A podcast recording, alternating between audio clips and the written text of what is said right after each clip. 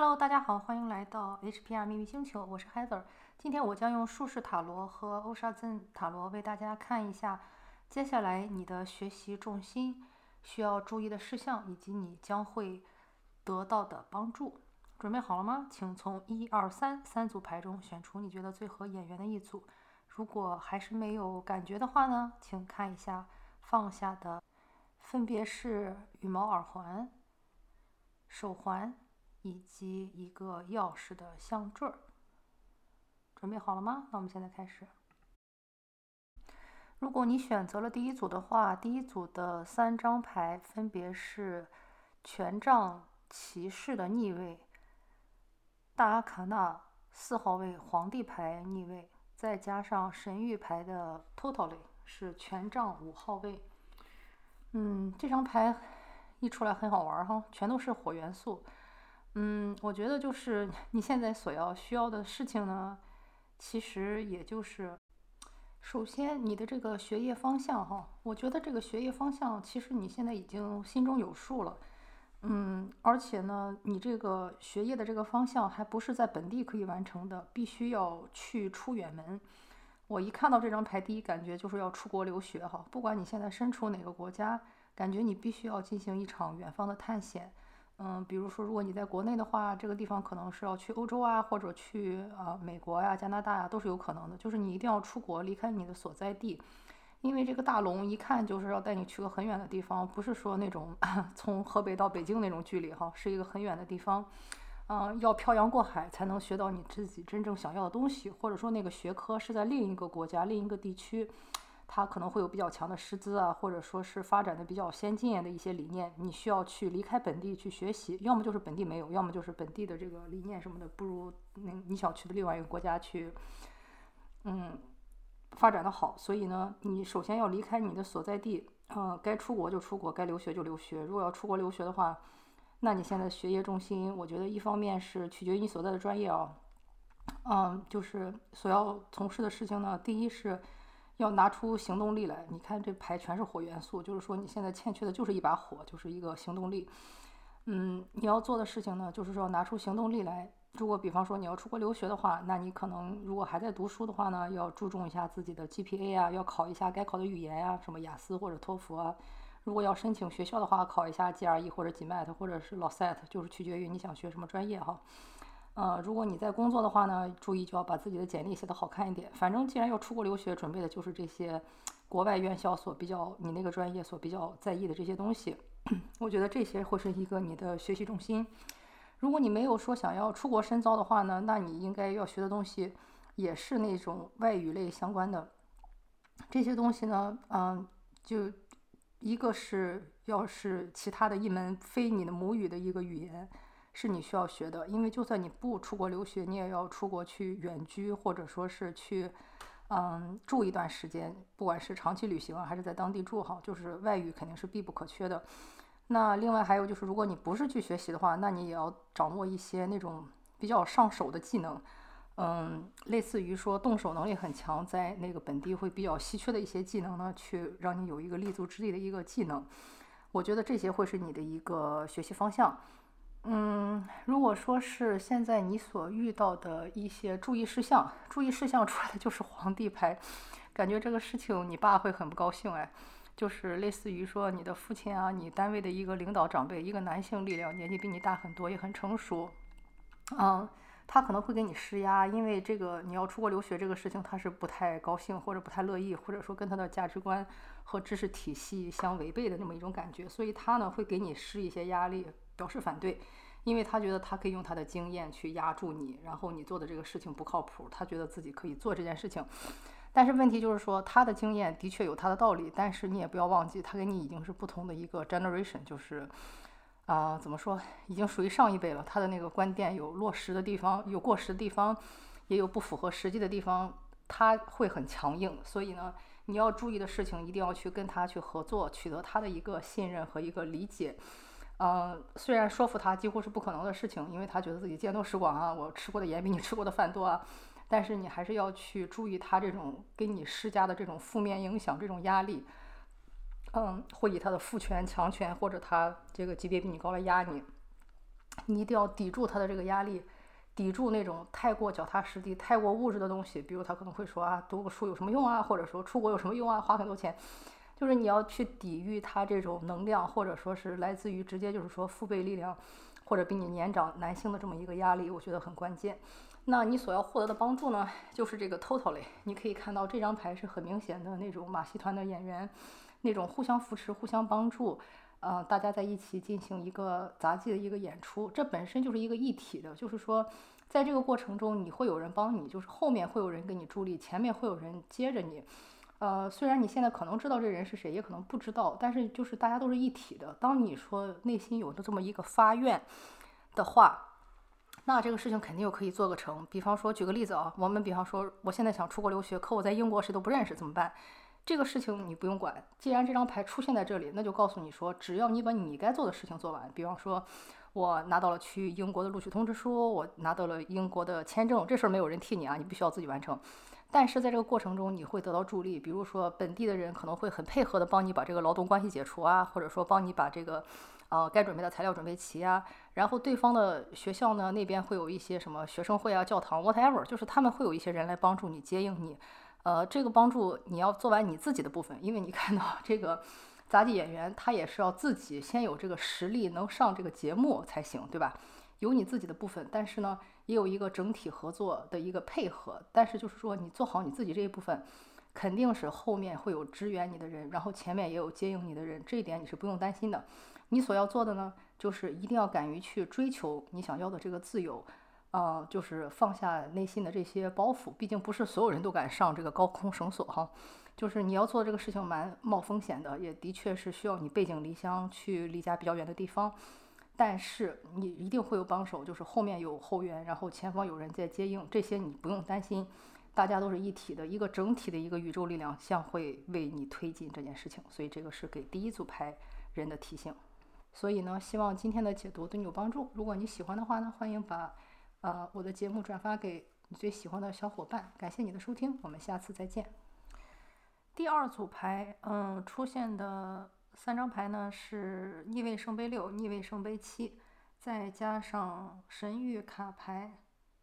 圣杯六 The Dream 梦境。哎。我觉得抽到这一组牌的大概率是水象星座啊，双鱼座、巨蟹座，全都是情绪、情感相关的。嗯，我觉得抽到这一组的话呢，你现在的学业重心哈是这样的，你现在学业重心呢，就是你是有老师的，但是呢，或者说是有一个你很尊重的一个前辈或者长辈，比如说你们行业的某个大拿呀，或者大家都公认的那种技术大牛啊，就这么个意思啊，是有老师有人带的。但是问题，你现在问题是什么呢？他说什么你听不进去啊？就是你看这个小孩儿一脸就是倔强，就是你说什么我听了，但是我想听吗？我不想听，那种一脸的不服，就很像小时候被训斥的我们，就是你爱说什么说什么，但是我不想听，然后我自己有我自己的意识，参与他脚底下的那个小孩儿自己也在在想破壳外出，就是说啊天有完没完？我有我自己的想法，我有我自己的意识，我会长大，你不要在这唠叨我了，就这种感觉。所以你的学业重心呢，就是其实你现在应该做的事情哈，就是还是你现在你现在做的这个啊行业也好，或者是你所做的事情也好，没有什么问题，方向是对的。问题就是你总是听不进去这个行业前辈，或者说是不听老人言的这种感觉，这个事情会很困扰你。但是呢，嗯，我觉得第二组这个注意事项跟这个也是连接起来的一个牌哈，就是说他为什么会这样？就是你看到这个小女孩很委屈哈。他为什么会这个样子呢？其实还是因为他自己内心的情感，嗯，没有得到一个很好的一个嗯抒发，或者说是一个很好的一个排解。嗯，就是说大家都明白，如果你遇到一个小孩子，他做了错事以后呢，大人如果不停的去唠叨他，不停的去说他的话，他会很反感的，因为他那个时候就整个人属于一种耳朵里塞了驴毛，听不进去的一个状态了，就是。你说了说的太多，我现在脑子反而糊了。你一下给了我，嗯，这个 instruction 给的太多，比方说一次告诉我要做十件事情，或者让我去做二十件事情，我听不懂了，我记不清了。你说的这些事情太多了，就是 too much information。嗯，那个时候我已经被这些信息轰炸的，已经不知道该怎么办了，整个人彻底傻了。给我建议的人太多了，我已经丧失这种能力了，所以他整个人就愣在那里，不知道该怎么办。嗯，所以呢，这个时候就是。嗯，你的注意事项也是这个，就是说，当你觉得别人给了你太多的信息，或者说你看到他的背后有太多的一些干扰啊，就是这些高不灵啊，这些小矮人什么的，有太多的这种干扰的时候呢，这个其实是一个你亟待去解决的问题。就是，嗯，虽然说，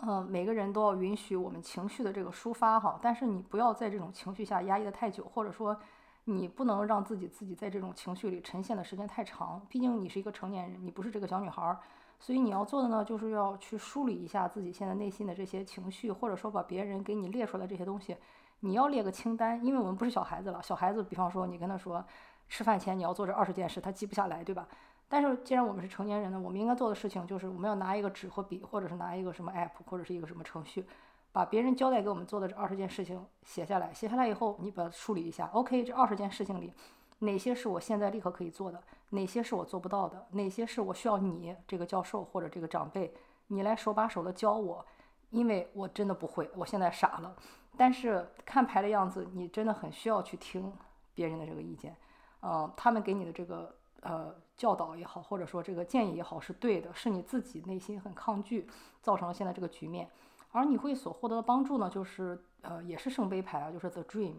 嗯，也就是说你要相信自己的梦境，因为大家都知道沙丘中也说了，梦是，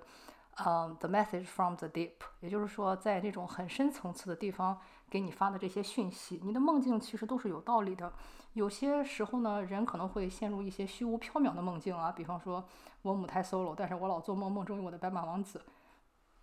不要这个样子。梦境给你的帮助是，不是让你逃避现实，而是揭示那些潜意识中你早就知道，但是你表意识拒绝承认的这种东西。你要去找到梦境中的那些真正对你 make sense 的那些信息，那些东西是会帮助到你的。呃，有一些很关键的信息呢，如果你听不下去说，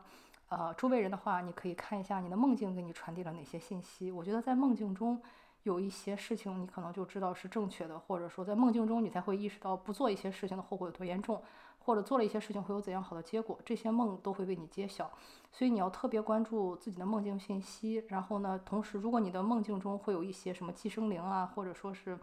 一些诱惑你的一些能量呢，你也要注意分辨，因为不是所有的，嗯，就是过来找你的这些都是抱着好意，所以你也要注意分辨，不要就像我说的，不要说自己性格有缺陷，老寄托希望于在白日做梦中啊。你要先注意到自己内心有哪些不足，就是内心或者说性格有哪些缺陷，注意不要让你的这些缺陷或者不足吸引到那些居心不良的人或者是灵体。举个例子啊，比如说你这个人特别害怕孤独，所以呢你就非常着急的找了一个对象去开始一段感情，这样的话一定没有好的结果。或者说呢你自己知道自己又懒又馋，然后在梦境中你就希望你会像那些韩剧女主角一样。得到那种白马王子、霸道总裁对你疯狂的追求，你也要知道这是不可能的，这是不 make sense 的。你要做的事情是先把自己收拾利索，然后呢，把自己这些过于情感的、过于泛滥的情感，